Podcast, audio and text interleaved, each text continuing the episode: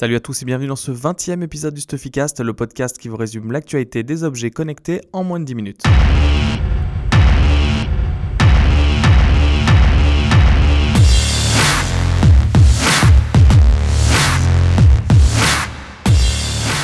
Attaque cette semaine avec un objet qui sort complètement de l'ordinaire, donc c'est la société Chaotic Moon qui vient de dévoiler un prototype de tatouage connecté. Donc un tatouage connecté, on ne sait pas pour l'instant trop à quoi ça va servir, même si la société a plusieurs idées. Euh, en tout cas, ils utilisent une encre électroconductrice qui permet d'enregistrer les constantes du corps. L'idée, en fait, selon la société, c'est de créer un wearable qui soit moins visible qu'un bracelet ou une montre connectée, euh, même si vous pouvez aller voir sur le site la vidéo, euh, l'utilisation n'a pas l'air si simple que ça. Euh, déjà, pas d'inquiétude, c'est pas un tatouage permanent, donc il suffit de l'humidifier et de le mettre en place.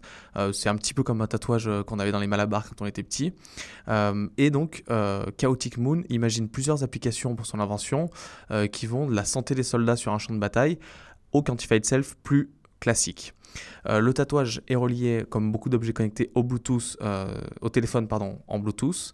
Euh, et pour l'instant, il n'y a bien sûr pas de date de sortie, pas de prix, c'est seulement un prototype. Mais je vous invite à aller voir la vidéo sur le site, c'est quand même, ça sort vraiment, vraiment de l'ordinaire. On a eu un petit fail cette semaine, c'est euh, la Coolest Cooler. Donc je sais pas si vous en rappelez, euh, c'est la glacière connectée qui avait fait un gros carton sur Kickstarter avec 13 millions de dollars collectés alors qu'il cherchait à en lever 50 000.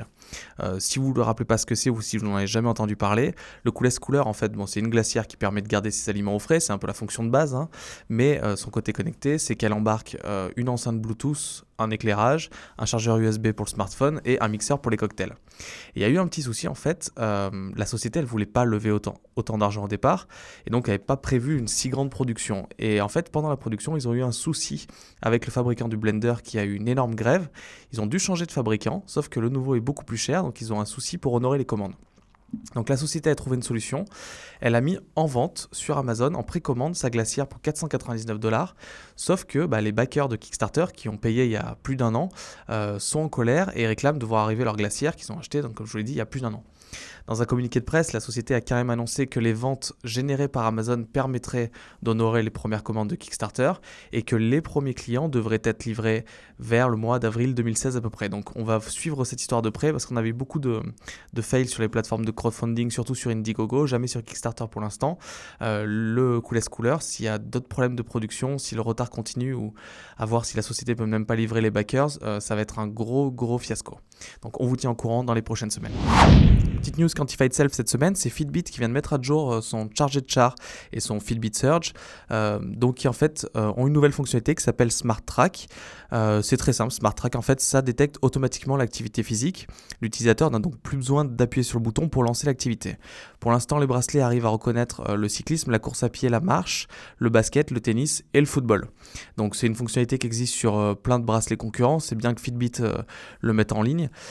et en plus de cela, dans les nouvelles applications iOS et Android, l'utilisateur peut se fixer, en plus de ses objectifs euh, quotidiens de pas, des, objectifs en matière d'activité physique, donc euh, sur les sessions de sport, etc.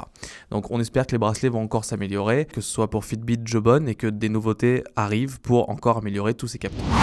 Du côté du marché des smartwatches, on a Fossil qui nous a présenté euh, son nouveau modèle cette semaine, donc le Q Founder, qui tourne sous Android Wear, qui est commercialisé à partir de 279 euros et 299 en fonction de la finition du bracelet.